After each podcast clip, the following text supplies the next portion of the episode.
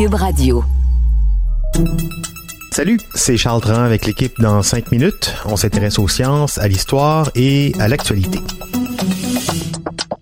Aujourd'hui, on parle des talons, les talons hauts, accessoires de prédilection des femmes fatales et des starlettes. Les chaussures à talons hauts sont aujourd'hui indissociables de la féminité. Pourtant, si on remonte à leur arrivée en Europe, il y a de ça plus de 400 ans, les talons hauts étaient synonymes de virilité et de pouvoir chez les nobles messieurs qui les portaient. Ah bon? Alors, qui a eu l'idée de surélever les talons sur les chaussures et pour répondre à quel besoin? Voici Sarah Florence Benjamin. Les premiers souliers à talons surélevés seraient apparus au 10e siècle, au cœur de l'Empire perse médiéval. Ils étaient particulièrement appréciés par les cavaliers parce qu'ils permettaient de stabiliser le pied dans l'étrier et ça les aidait à mieux tirer à l'arc ou mieux se battre à cheval. Chez les Perses, être propriétaire de chevaux, c'était synonyme de succès financier, si bien que les chaussures d'équitation à talons hauts sont devenues à la mode euh, pour quiconque voulait se donner l'air puissant. Les Perses de la haute société décoraient leurs souliers de couleurs vives ou de tissu onéreux. Ces chaussures richement ornementées n'ont pas manqué de taper dans l'œil des nobles européens lorsqu'à la fin du 16e et au début du 17e siècle, des émissaires envoyés par le Shah Abbas de l'Empire perse sont venus leur rendre visite à la recherche d'alliances militaires.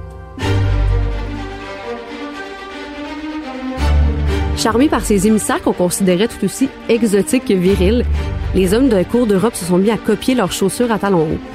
Faut dire qu'elles étaient parfaites pour la mode de l'époque, où le plus sexy des dons juan mettant en valeur le galbe de ses mollets grâce à des culottes courtes ou des collants.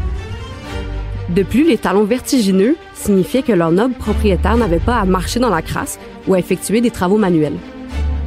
De tous les amateurs de talons hauts, le roi de France Louis XIV est sûrement le plus connu. Le monarque mesurant 1m63 affectionnait les souliers à talons rouges. Ça aurait été le symbole de sa richesse, mais aussi du sang des ennemis qui écrasaient sous ses pieds. L'effet de mode était tel que, bien assez vite, il s'est transmis à la jante féminine. Autour de 1630, la mode pour femmes s'est masculinisée. On ajoutait des épaulettes à ses vêtements, on se coupait les cheveux et on a commencé à porter les hauts combien virils talons hauts. À partir de ce moment, les talons pour hommes et ceux pour femmes ont commencé à évoluer dans deux directions différentes, plus solides et carrés pour les premiers, plus fins et délicats pour les deuxièmes. Avec l'avènement du siècle des Lumières, la mode masculine est passée du noble et ses froufrous à une esthétique bourgeoise plus épurée et pratico-pratique. Les talons hauts ont commencé à être vus comme des souliers fantasques réservés aux femmes et inadéquats pour les hommes qui travaillent.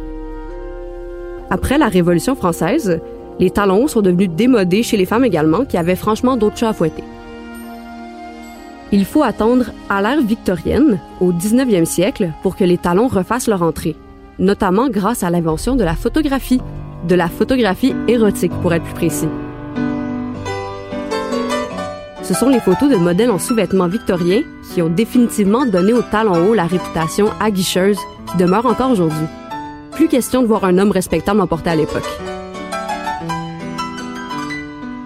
Continuons dans cette direction. Le talon aiguille a été inventé en 1930. Bien qu'on ne s'entende pas sur qui est à l'origine du concept, il a été popularisé 20 ans plus tard par le couturier Christian Dior dans les années 1950. Malgré toutes ces transformations, il y a fort à parier que les loups-boutins à semelles rouges vifs d'aujourd'hui seraient bien au goût de Louis XIV ou même des guerriers perses. Ouais, j'imagine euh, Darius III, cavalier perse, sur sa monture, avec ses loups-boutins tout fins, tout jolis.